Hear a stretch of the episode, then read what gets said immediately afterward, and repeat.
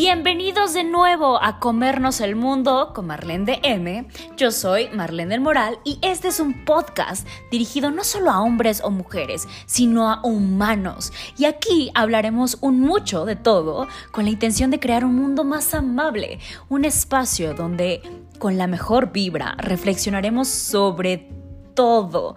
Y así que a darle que la vida es un buffet. ¡Comenzamos! Ok, bienvenidos a este tercer episodio de esta segunda temporada. Y hoy vamos a hablar de algo que cuando yo descubrí me sentí identificada y espero que esto abra también para ti nuevas posibilidades, para que a lo mejor que conoces a alguien o que te puedas identificar también con estas características. Y te voy a hablar de lo que son las personas altamente sensibles. Estas personas que no, no son unos blandengues, no son unos debiluchos, porque sientan mucho. Al contrario, son personas que sienten mucho y que eso justamente corresponde a una de sus fortalezas. Pero también, como ya hemos visto en otros talleres donde ya te he explicado, toda fortaleza también implica una debilidad, un obstáculo. Todo depende de la forma en la que lo manejes, de la cantidad en la que se emplee esto. Pero, ¿qué son las personas altamente sensibles? Algunas de las características de las personas altamente sensibles que la mayoría de los autores están en, acuerdo son que son personas que tienen una sobreexcitación y sobreestimulación sensorial, es decir, que perciben más las cosas. Son personas que también tienen una larga resonancia de esos estímulos, es decir, que afectan más, sienten y perciben durante más tiempo y que tienen una zona de confort reducida, es decir, que también justamente por esto pueden sentirse más agobiados por sentir mucho. ¿No? Entonces, son personas con los sentidos, como bien dice, muy desarrollados, tanto que les puede impedir la concentración. Son personas que se pueden sentir abrumados con facilidad y son personas también que a nivel eh, psicológico son personas muy intuitivas. Recuerda que la intuición es eso que se considera como el quinto sentido, ese sentido que junta y organiza, da sentido, ¿no? ahora sí, aunque suene redundante, da sentido a todos los otros sentidos. Hay sentidos que son externos y hay sentidos que son internos. Parte de los sentidos internos es la intuición, la priopercepción y demás. A nivel biológico, no hay un origen de eh, que se conozca, pero es como si fuera una falla en este filtro protector, ¿no? Que selecciona todos los estímulos. Y entonces todos los, todos los estímulos para ti resultan importantes, tanto, ¿no? Que tu sistema se sobrecarga. Es como un niño, imagínate que es como un niño recién eh, no, no, recién nacido, pero un niño que está en esta etapa donde llega de repente a una juguetería, ¿no? Se le abren los ojos, siente todos los olores, no sabe ni qué hacer con tanta cosa, por dónde empezar. Entonces, más o menos así es el cerebro de las personas altamente sensibles. Hay varios tipos de personas altamente sensibles eh, o categorías de las personas altamente sensibles. La primera categoría sería la categoría de la empatía, es decir, son personas que a través de la empatía pueden co-sentir más con las otras personas. Y por lo tanto, ahorita vamos a hablar un poco de eso, les puede costar trabajo poner límites. Se van de boca cuando se trata de sentir junto con la otra persona. Entonces sufren mucho, ¿no? Entonces imagínate si una persona altamente sensible, vas al cine y entonces sales llorando todo el tiempo o sales conmovido o sales muy enojado, porque no hay esta separación tan diferenciada entre tus sentimientos y los del otro. Te vas completamente, ¿no? otra categoría es la cognición. Son personas que son muy racionales y esta racionalidad les ayuda también a poder encontrar las fallas o los, eh, las fallas en el pensamiento o en la lógica de otras personas. También son personas, eh, o, otra de las categorías es que son sensorialmente muy empáticas, ¿no? Que son sensorialmente muy... Em, Sí, con alta sensorialidad, pues. Y es esto que ya te expliqué un poco al principio, que son personas que sienten mucho, que tienen todos los sentidos muy intensificados, ¿no? Y que también, cuando están todos en tanto volumen, es muy fácil que se fundan entre ellos. Entonces, algo que sabe de repente puede para ellos tener olor. Em, y el otro, la categoría, por ejemplo, me acordé ahorita que hay un caso muy sonado de una, de una chef que cocina, pero cocina música. Entonces ella escucha una canción y todo eso lo va traduciendo en sabores. Esa es una de estas como a lo mejor ella es y no lo sabe, ¿no? Eh, ¿Por qué? Porque es una categoría relativamente nueva, ¿no? De lo que no se habla mucho, de lo que no se conoce mucho y que es una categoría, no es un síndrome, no es un diagnóstico, no es una enfermedad. Simplemente son un conjunto de características eh, que corresponden a algo, ¿no? Eh, a un temperamento, se dice. Y la cuarta es a la espiritualidad, ¿no? La categoría de la espiritualidad. Son personas que también tienen un alto sentido, de sentido, ¿no? De sentido de la vida, de para qué estoy acá, de cuestionarse mucho, de todo esto que se conoce como la logoterapia, las cuestiones existenciales. Y por lo tanto también son personas que tienen valores muy fuertes, un sentido de valor muy fuerte. Son personas muy que si se van el lado del aspecto negativo podrían ser personas muy moralistas y si no serían personas que corresponden y que están todo el tiempo en congruencia con su propia ética, con sus propios valores. Es muy fácil confundir esos conceptos con la extroversión o la introversión, ¿no? Recuerda que de acuerdo a los autores, las personas extrovertidas son las personas que necesitan reponer su energía o que se alimentan energéticamente, socialmente, de la relación con los otros. Mientras que las personas introvertidas son personas que se reafirman a sí mismas a través del el estar consigo mismas. Todos somos en algún punto extra e introvertidos. El tema más bien tiene que ver como con el equilibrio de sus aspectos. Te hablaré de eso en, en, un futuro, lo prometo. Pero bueno, de acuerdo a las estadísticas, las personas altamente sensibles son más, un poquito más tendientes hacia lo introvertidos que hacia lo extravertidos. Eh, otra cosa que me parece interesante es que las personas, seguro has escuchado esto que ya te he hablado, por ejemplo, en, en los temas de las adicciones, que son personas que corresponden a lo que se conoce como personas buscadoras de sensaciones, ¿no? Lo que se, se conoce como eh, high sensation seeker, y que son personas que buscan exponerse, que necesitan exponerse constantemente a esas experiencias de alto riesgo, ¿no? Como lo que se conoce como los adictos a la adrenalina, una cosa así. Pero no necesariamente es a esta hormona que es la adrenalina, sino en general a sentir mucho, ¿no? Son personas muy sensoriales, entonces que todas las actividades, no sé, Six Flags o que tiene que ver con eh, ir a un juego, a un, un, uno de estos lugares donde juegas como con un montón de texturas, como lo que teníamos acá del el Museo Papalote del Niño, ese tipo de cosas para ellos son como increíbles, ¿no? Y bueno, esta es una cuestión genética. En realidad más o menos corresponden al opuesto, es decir, siento poco y por lo tanto voy a buscar más experiencias versus estas personas de las que te estoy hablando que son las personas altamente sensibles, que son personas que ya sienten mucho y que más bien necesitan aprender a modular y a cómo organizar sus sentidos para que no se sientan tan abrumados, eh, lo contrario y lo chistoso es que pueden tener ambas. Son personas que pueden tener tanto una alta sensibilidad como que sean personas altamente como buscadoras de, experiencias intensas. Y imagínate, esto es como ser bipolar de los sentidos, ¿no? Que en algún punto tienes como que sentir más y en otro punto eh, te vas hacia todo lo contrario porque no sientes suficiente, entonces necesitas buscarlo. Todavía no se sabe muy bien de esto, te hablo así como una posibilidad, pero que me pareció a mí interesante. Porque no quiere decir que todo el tiempo, si tú te sientes identificado con estas características, no quiere decir que todo el tiempo estés en un punto de todo el tiempo siento mucho, sino que a lo mejor hay unos, unos puntos, algunos episodios, ¿no? Donde al contrario, sientas muy poquito, ¿no? O que también em, me, me pregunto también, por las otras personas, convivir con personas en este punto puede ser muy abrumador. ¿Por qué? Porque de repente pueden querer estar contigo y que los abraces mucho y de repente es como, ay, no, no esté por allá porque, o sea, ya sentí mucho, ¿no? Este, entonces alternan entre esto. No hay necesariamente una correlación que se conoce entre las personas como, eh, o entre el coeficiente intelectual. Te digo esto porque de repente cuando sí has escuchado de, y te he platicado ya también acerca de los trastornos del espectro autista.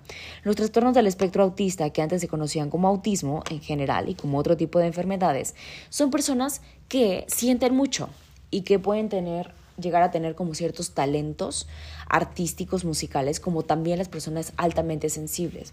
Con personas, como son personas altamente sensibles y desarrollan mucho la espiritualidad, la sensibilidad, la sensorialidad también, que son cosas distintas, entonces pueden ser personas muy fáciles de tender hacia las artes. Eh, y se conoce que las personas, las personas con trastorno autista pueden ser muy dotadas o, eh, sí, o muy intelectuales también. Entonces, de repente hay como esta pregunta de si son personas que son con un alto intelecto. Y no necesariamente. Para empezar, el intelecto, lo que se conoce como el coeficiente intelectual y las pruebas que te dicen, ay, qué inteligente eres, eh, varían. Tu coeficiente intelectual varía dependiendo un punto o el otro y también los estímulos externos. Entonces, son medidas que van cambiando todo el tiempo. Pero más bien, si hay un alto intelecto y también algunas de esas cuestiones como sensoriales, más otro tipo de elementos, entonces tendríamos que empezar a pensar en trastornos del espectro autista, que es otra cosa con la que no nos vamos a meter acá, ¿va? Pero si tienes dudas y quieres saber más, puedes escribirme y te puedo ayudar un poco más. Y otra cosa también importante es que son igual de presentes tanto en hombres como en mujeres. Pero como ya te expliqué, toda fortaleza también es una debilidad y viceversa. La ventaja es que pueden sentir mucho y gozar de una vida más plena, más sabrosa. Es como si cuando como tú estás comiendo y cierras los ojos y puedes concentrarte en este sentido, ellos así ven la vida, ¿no? Pero también ese sentir mucho implica que te duelen más las cosas y que te duelen por más tiempo. Vives una vida más intensa.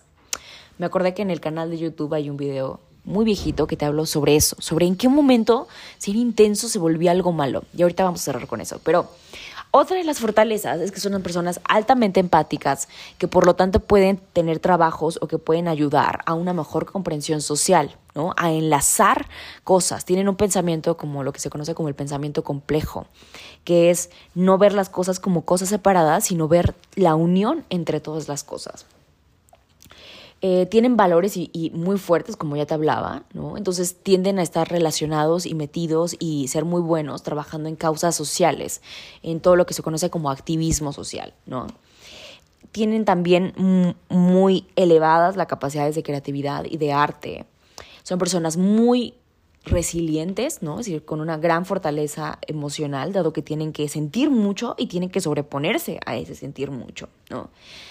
También son personas que requieren más tiempo para integrar la experiencia. Y es decir, y eso es una fortaleza, porque también en, este, en esta vida en la que estamos ahora, tan moderna, tan rápida, tan tecnológica, parar es un lujo, parar es una bendición. Entonces, que requieran más tiempo para integrar la experiencia es algo bueno. Por lo tanto, o por el otro lado más bien, en contraste, algunas de las debilidades que puede presentar es que tienen una alta dificultad para concentrarse, ¿no? Como tienen tantos estímulos, la dificultad, como te decía, es en el filtro, no saben seleccionar qué estímulos son importantes. También en tanto, por ejemplo, no saben diferenciar qué tipo de personas son las que son buenas o cómo categorizar a las personas. Para ellos, eh, pues constantemente se van de topes porque se dan cuenta de que las personas que tenían a su alrededor no eran buenas o no tenían buenas intenciones con ellos, ¿no? También son personas que se cansan muy rápido. Y ahí es donde yo me empiezo a sentir identificada, ¿no? Yo despierto con muchísima energía, como ahora que estoy grabando este podcast y que ando brincoteando en las mañanas con mis videos de, Instagram. Pero conforme va pasando el día, ¿no? Mis estímulos, o sea, me siento sobreagitada y conforme va pasando la tarde, sobre todo en la tarde, noche, yo requiero de actividades como mucho más de estar guardada. Me siento ya muy sobrecargada. Son personas también más sensibles a enfermedades, ¿no?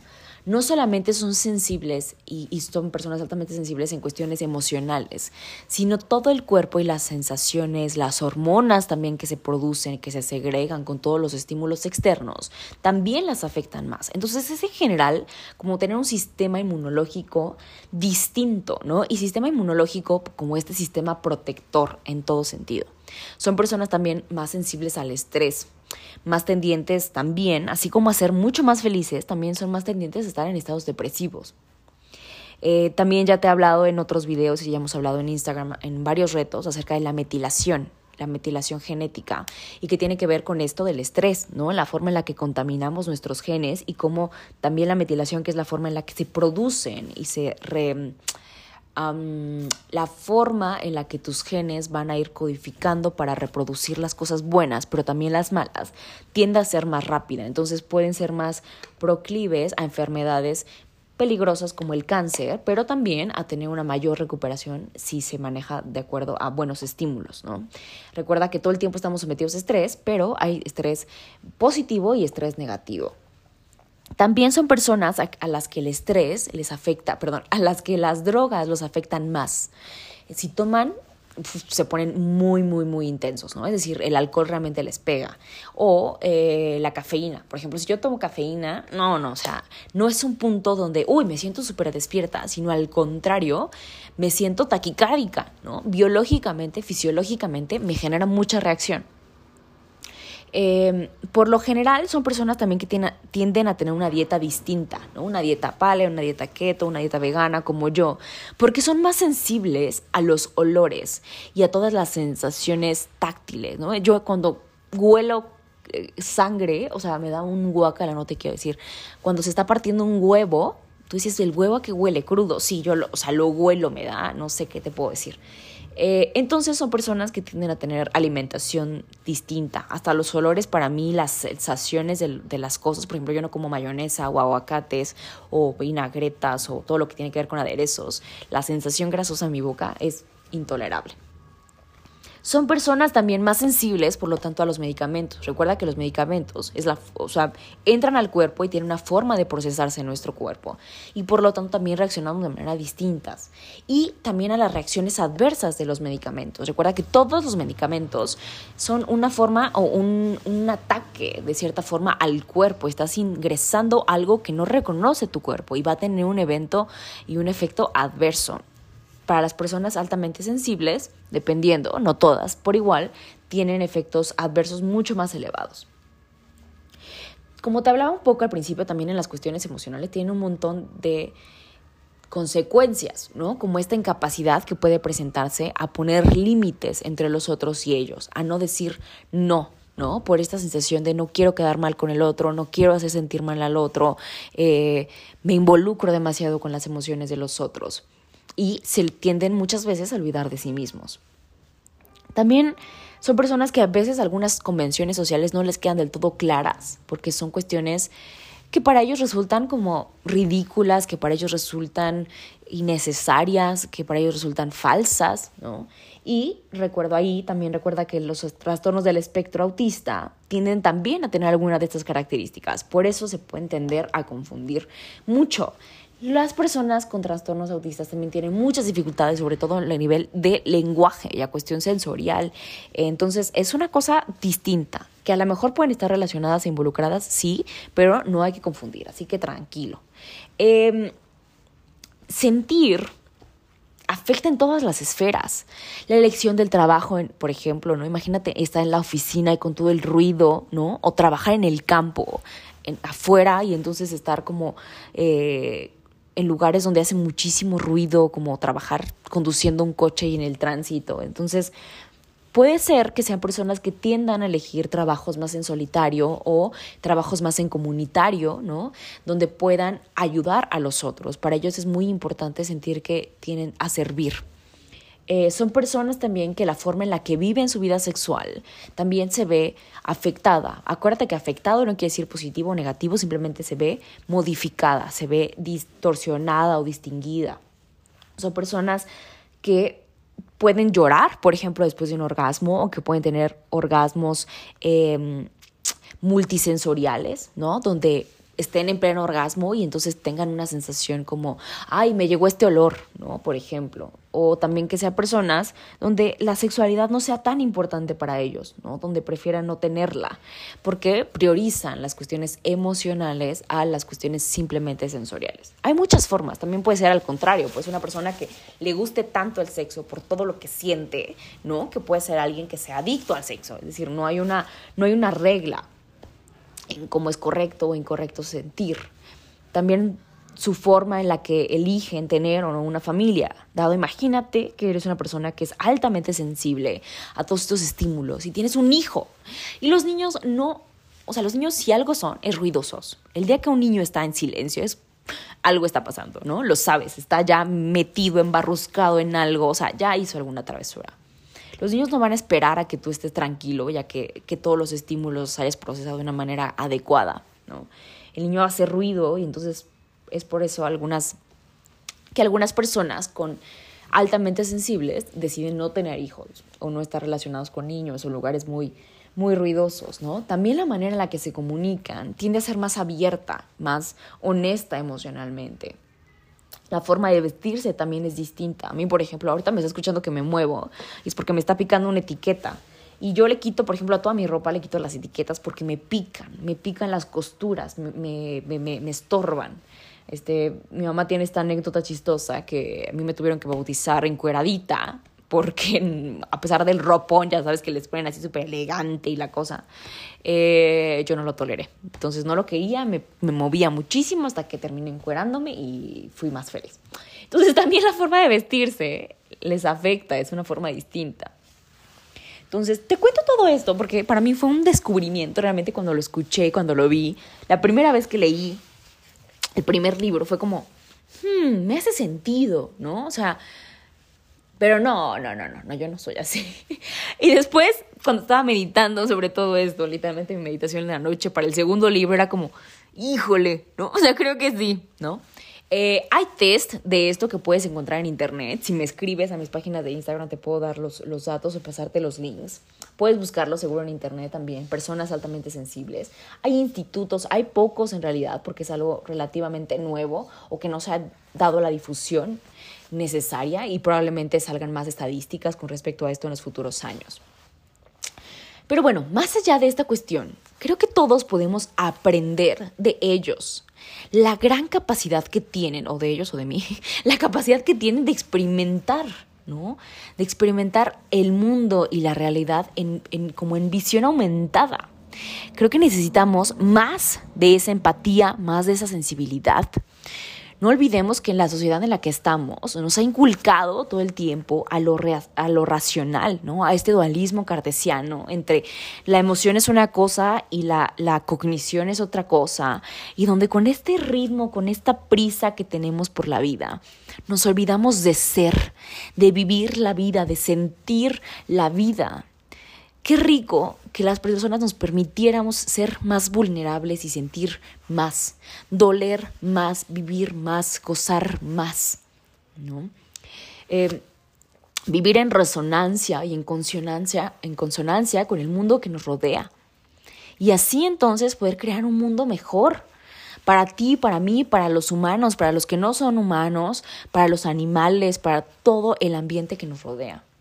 Si tuviéramos esa capacidad de ser más empáticos, podríamos generar una sensación de querer y desear para el mundo un mundo con menos dolor, con menos sufrimiento, donde fuera un mundo donde todos pudiéramos sentir con el otro, cosentir con el otro, de prestar nuestros sentimientos, nuestras emociones hacia los otros. Y entonces seríamos más empáticos. ¿Ves cómo podríamos generar menos sufrimiento para los otros, sería un mundo con mayor compasión.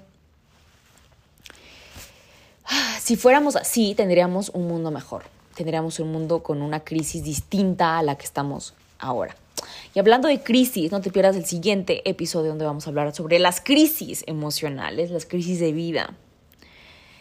Y también, ¿no? Em, que pienses un poco en esto. ¿Cómo te movió? ¿Cómo te hizo sentir?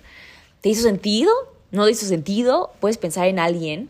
Si este podcast para ti fue interesante o te abrió alguna posibilidad, revisa Revisa los títulos, revisa más libros sobre esto, escríbeme, te puedo recomendar un montón. Revisa el video, hice un video un poco más explicativo en el canal donde te hablo un poquito más de las características de la información estadística y demás para no hacer este podcast tan largo. Pero bueno, nos vemos en el siguiente podcast. No te pierdas las crisis.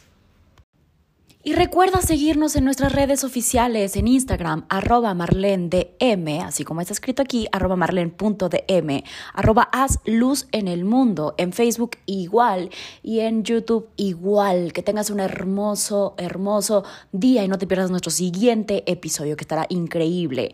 Y recuerda que en Instagram tenemos todas las semanas los retos de la semana y cada día tiene un hashtag diferente, así que no te lo pierdas. Checa las historias que ahí es donde pasa verdaderamente bueno. ¡A comernos el mundo!